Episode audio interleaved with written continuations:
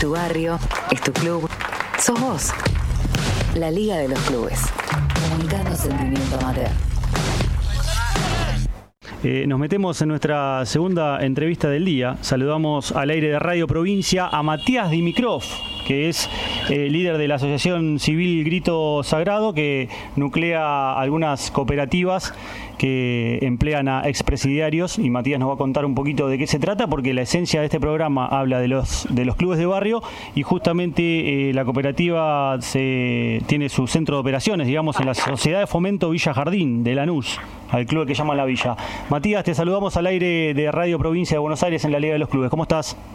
¿Cómo están? ¿Todo bien? Un gusto, gracias por el por la invitación.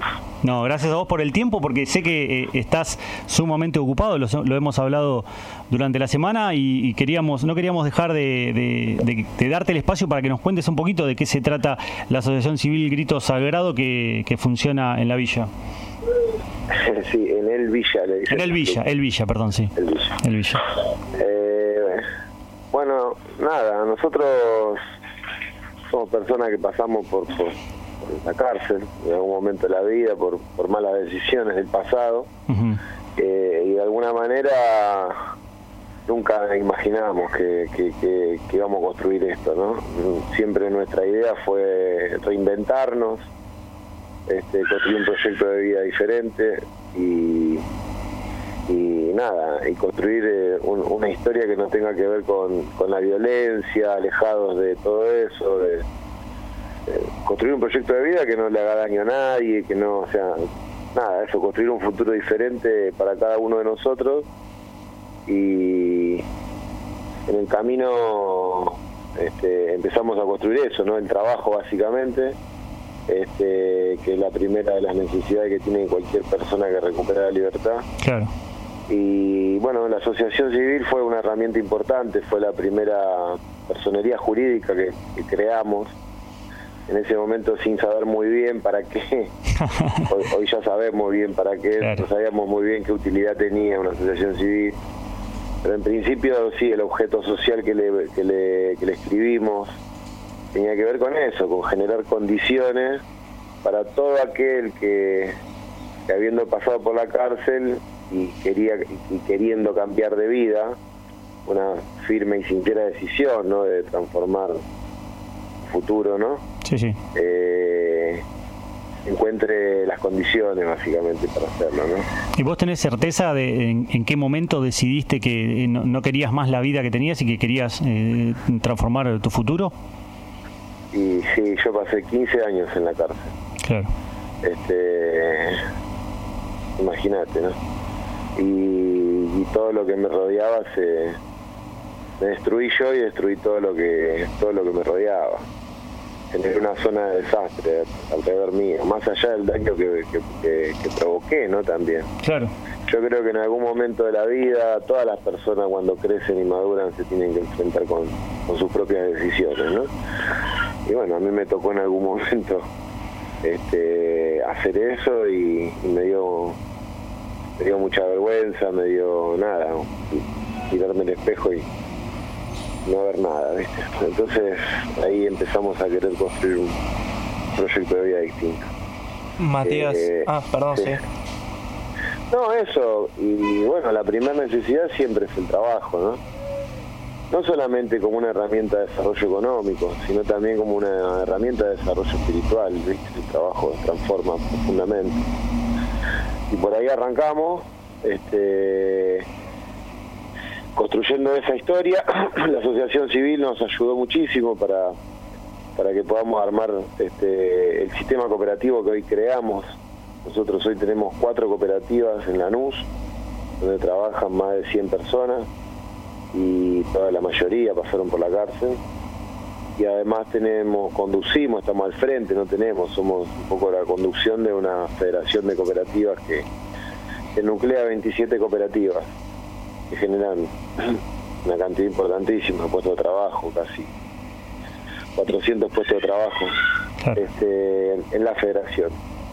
Que es toda gente que de alguna manera salió del circuito delictivo y, hoy aporta la riqueza a la Argentina y al desarrollo nacional. Porque, porque en los trabajos donde, a donde nos desarrollamos, nosotros hacemos obra pública, por ejemplo, y privada también. Ganamos licitaciones, no es que nadie nos regala nada. Acabamos de ganar una licitación en la Universidad de Lanús para hacer una obra importante y es la tercera que ganamos ahí en la, UNLA y le ganamos a, empresas y a otras cooperativas. Este, y, bueno, y cada vez nos especializamos más en lo que hacemos, ¿viste? Después tenemos una cooperativa gráfica que también genera una cantidad importante de puestos de trabajo. En diciembre ganamos una licitación a cinco empresas en PAMI. Hicimos la señalética de la cartelería interna y externa y el ploteo de siete agencias en toda la zona sur. Este, también hacemos cartelería de altura, tenemos este, maquinarias importantes, plotter de impresión, plotter de corte, eh, bueno, nada, una infraestructura productiva importante y también tenemos una cooperativa que es una panadería. este, y tenemos una cooperativa de reciclado que es parte del sistema de recolección de residuos de acá del distrito de Lanús y gestionamos los residuos de la Villa La Cava de Loma, un convenio con Acumar. Así que, nada, lo que tratamos de generar es, el laburo genuino, salarios dignos y, condiciones básicas, digamos, para que la persona que sale de ese, de ese mundo y de ese circuito pueda encontrar un horizonte de futuro y sentirse un poco más feliz. Matías, eh, en un momento de la entrevista dijiste que estuviste 15 años preso, ahora estás contando la cantidad de licitaciones que ganaron, la cantidad de cosas que están haciendo. ¿En algún momento de esos 15 años pensaste que se podía llegar a lo que es la cooperativa hoy en día o lo que estás haciendo hoy en día? No, nunca me imaginábamos. Lo único que queríamos era volver a, casa y traer el plato de comida para que nuestra familia no la pase mal, nada más. Eh, por ahí arrancamos, digamos, tratando de traer algo para la olla. ¿Y cómo? Este, sí. sí. No, no, sí. Una de las cosas que nos ayudó mucho fue la universidad. Yo conocí la universidad en la cárcel, en la última etapa de, la cárcel mía, los últimos tres años más o menos. Y eh, y eso creo que nos expandió la cabeza de una manera tremenda, no a mí solo, a todos los compañeros que conducen y, lideran este movimiento, que este movimiento está integrado por 60 cooperativas, de los cuales yo te dije, nosotros tenemos una federación que hay 27. Sí, sí. De las 60, 27 están ahí. Eh, pero ese sector que hoy son 60 cooperativas le dan trabajo a más de mil personas que también fueron todo no, no es que hubo un plan para esto simplemente cada compañero este, fue inventando lo propio en su lugar, generando trabajo para ellos mismos, inventando su propio trabajo y, a su vez generando empleo. Y, este, y bueno, y lo que se fue dando es que cada vez que recuperaba la libertad de algún chico que, amigo, conocido, como todo, uno, uno, tanto en la cárcel como en cualquier lado, uno construye relaciones de afecto, relaciones humanas, y nuestro marco de relaciones, digamos, si quiere, eran de ese mundo, digamos, ¿no? porque ahí veníamos, estábamos atravesados por eso. Entonces este, salió un pie de la cárcel al que queríamos, que le conocíamos a la mamá, al padre, a la mujer, al hermano, y, no queríamos que, que caiga en desgracia de vuelta ni que haga daño. Entonces, nada, se fue dando así y hoy construimos un mundo que tiene que ver con generar trabajo genuino, que tiene que ver con recuperar a los pibes del delito, que tiene que ver con incluir a ese sector social al mundo de la producción, del trabajo, de la capacitación de oficios, y que tiene que ver con incluir a ese, a ese sector social también a ese modelo argentino para el desarrollo nacional, sobre todo, ¿no? Hablas de, las, hablas de la Federación de, Cooperativas Libres, ¿no? que, nuclea eh, en cooperativas a lo largo y a lo ancho del país. Y me imagino que el, muro más alto que tienen que, saltar cada vez que salen de la cárcel eh, es el de la discriminación, ¿no? el, de la eh, falta de, oportunidades y eso es en lo que trabajan. Sí, sí, básicamente así como vos lo describiste, digamos, ¿no? La persona que sale de la cárcel no tiene no tiene ninguna posibilidad de, un convenio colectivo de trabajo con todo lo que eso implica, ¿no? digamos, para quizás. Este, y, lo único que le queda es o vivir de changas o volver al delito. Claro. Y esto es una realidad eh, este, efectiva, digamos, es así. Entonces, lo que creo que nosotros de alguna manera fuimos construyendo fue una, una tercera posición en el medio de esas dos, digamos, una tercera alternativa, que es inventar nuestro propio trabajo, pero en el marco de un proyecto colectivo.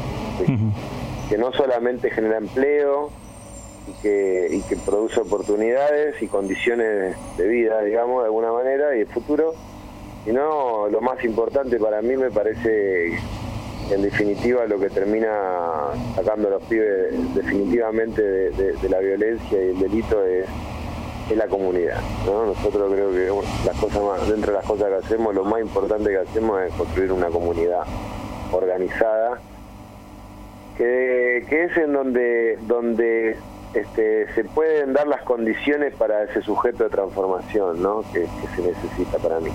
Romper prejuicios en las comunidades, yo veo en las comunidades donde hay comunidad, en la iglesia de cualquier religión, en los clubes, en el deporte, en los movimientos sociales, en los partidos políticos, en donde hay comunidad, las relaciones humanas son distintas, son más felices, no están atravesadas por por la escala de valores, los parámetros de la sociedad de consumo, ¿no?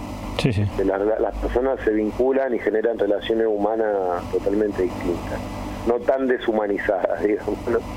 Y creo que en definitiva eso es lo que los abraza a los compañeros que, nos acompañan y que, que, forman parte de este movimiento, porque eh, a la larga eso es lo que les salva la vida, ¿viste? Una comunidad que los abraza y que además les genere condiciones de desarrollo económico, como es el trabajo, este, y además un montón de otras cosas, porque tenemos varios clubes de barrio. El más importante es Villa, es el Club Villa, que es un club que se fundó en el año 52, está en medio de Villa Jardín, Lanús, eh, y tiene este, un, valor simbólico y emocional muy fuerte para muchas generaciones de barrios, porque ahí se criaron muchas generaciones de barrios. Pero también tenemos un club en La Matanza, este, en González Catán, tenemos otro club en la Cava de Villa Fiorito, ahí tenemos un comedor, un merendero, un, este, un taller de género para las chicas todo el barrio, este, guardería para los hijos de los trabajadores, un espacio de primera infancia.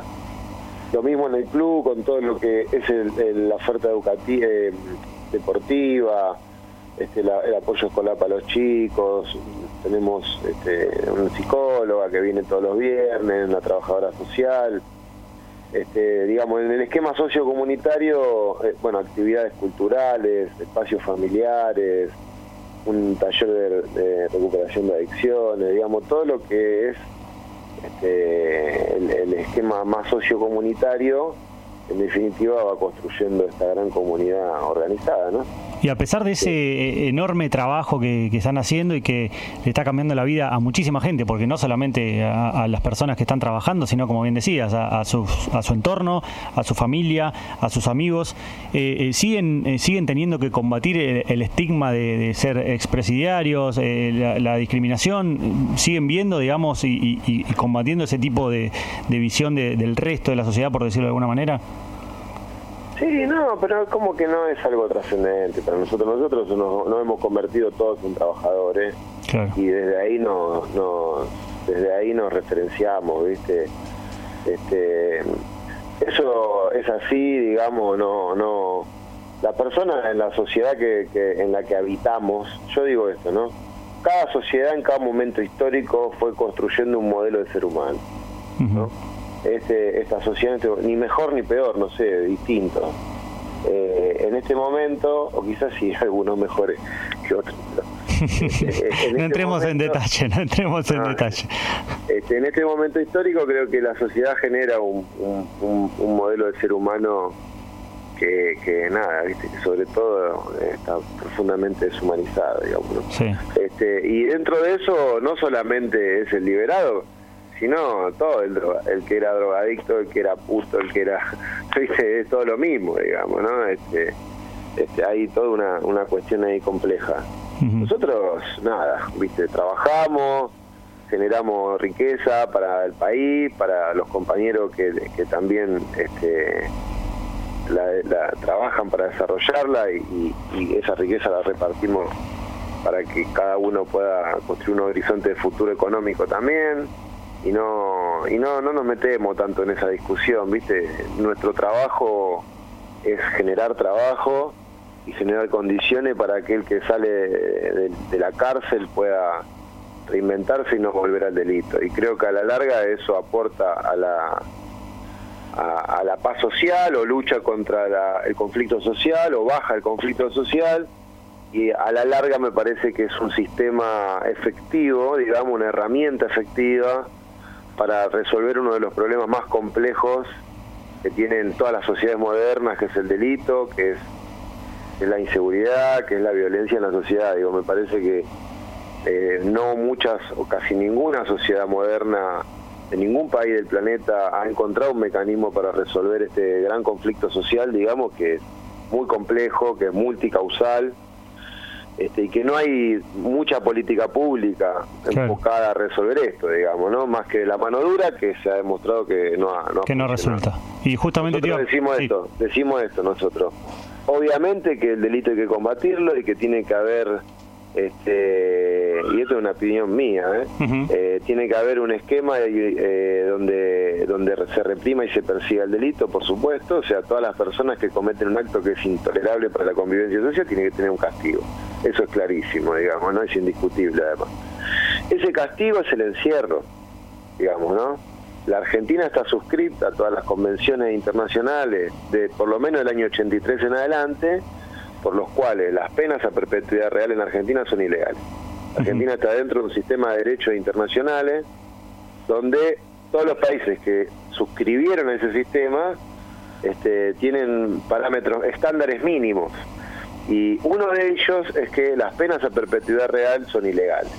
Entonces, si estamos de acuerdo en que todos los que llegan a la, cárcel vienen con un conflicto de distinto índole, ¿no? Porque puede ser hasta un, un, un pibe que tiene problemas con las adicciones, problemas graves, problemas con, con, la pobreza, o, está loquito, o es, un, psicópata, o es un dañino, no sé, miles de, miles de causas distintas lo llevan a una persona a, dañar los bienes jurídicos de otra persona, digamos, ¿no? De alguna manera. Sí. Entonces, eh, digo, lo que debería hacer ese encierro es mejorarlo de alguna manera a la persona, no que se pudra, digamos. En teoría, ¿no? Va a volver a la sociedad y va a hacer más daño y va a acumular en la línea del conflicto social, o sea, va a agravar el conflicto social. Entonces, si nosotros construimos un esquema donde a todos los que salen de la cárcel le generamos condiciones básicas para que el que quiera cambiar encuentre el camino, Después el que no quiera cambiar, y bueno, que se siga manejando con el comisario y con el, con el juez. Pero el que quiera cambiar va a encontrar el camino. Y yo te aseguro que hay muchísimas, muchísimas, muchísimas personas que vienen de ese infierno y que no quieren volver más a ese infierno. entonces, eh, lo que decimos es esto, entonces, el Estado tiene que perseguir el delito, el encierro es el, el castigo, debería mejorarlo de alguna manera, por lo menos incorporar la cultura del trabajo. Nosotros recibimos personas que estuvieron más de 30 años presas y que no saben leer y escribir. Digamos, el Estado que hizo esos 30 años, ¿qué le enseñó a usted? Una faca le enseñó a usted, nada más. Claro. Entonces, deberían mejorarlo de alguna manera a esos seres humanos para que cuando vuelvan este, encuentren un camino diferente en la vida. Y en la calle, digamos, en la vida libre, lo que debería haber es una política pública que genere condiciones básicas. No existe, no existió nunca y nosotros de alguna manera fuimos construyendo eso sin quererlo, sin pensarlo así tampoco. Nosotros lo que queríamos era este, reinventarnos y nada más. Bueno, hoy creamos un movimiento que le da trabajo a más de mil personas. Laburo genuino, autosustentable, que, compite, que genera bienes y servicios de calidad. Una de las cosas que no te mencioné, tenemos convenio con cuatro universidades. Estamos por firmar ahora con La Plata otro convenio marco que nos ayuda muchísimo en el desarrollo productivo, los profesionales. Nosotros acá con la que más articulamos con la Universidad de Lanús, también tenemos un convenio con la Universidad de Avellaneda, tenemos un convenio con la, con la UMET, Universidad Metropolitana para la Educación y el Trabajo. Y estamos por firmar un convenio nuevo con La Plata. Pero acá con la UNLA tenemos un convenio marco y como 14 convenios específicos con cada una de las carreras que nos acompaña fuertemente ¿viste? en el desarrollo productivo de cada una de las cosas que hacemos y nos mejora todo el tiempo para que los bienes y servicios que producimos sean especializados y de calidad y podamos competir con la empresa, porque también yo creo que lo que hace falta en el país es un proceso de desconcentración económica y bueno, nada. Y ese pedazo del mercado deberían las cooperativas y las pymes con conciencia nacional de alguna manera este, hacerse cargo de abastecer ese, ese, ese pedazo de mercado. Y nosotros apuntamos a eso, que nuestros compañeros no solamente tengan un trabajo y puedan resolver las cuestiones básicas económicas, sino que creemos en el trabajo como una herramienta de desarrollo, de desarrollo espiritual sobre todo. Este, y que además también el especializarse y el aprender un oficio es una herramienta para recuperar a los pibes del delito definitivamente, porque la persona que aprende un oficio y se especializa en lo que hace, generalmente este, ama lo que hace, es más feliz haciéndolo y además genera bienes y servicios de, mayor calidad y con mejores condiciones de competitividad, digamos, para, para la autosustentabilidad de, lo, de lo productivo. ¿no? Matías, muchísimas gracias por, por el tiempo, eh, por el gran laburo que hacen y bueno, acá los micrófonos de, Radio Provincia están abiertos cuando lo necesiten. Dale, che, muchísimas gracias por el espacio. ¿eh? Abrazo grande. Abrazo grande. Hablábamos con Matías Dimitrov, líder de la Asociación Civil Grito Sagrado, que se encarga de, nuclear cooperativas que emplean a expresidiarios y le dan en definitiva una oportunidad laboral y de, crecimiento y de desarrollo personal cuando la mayoría de la sociedad lamentablemente eh, no se lo da. Así que vamos a una pequeña tanda y seguimos en la Liga de los Clubes.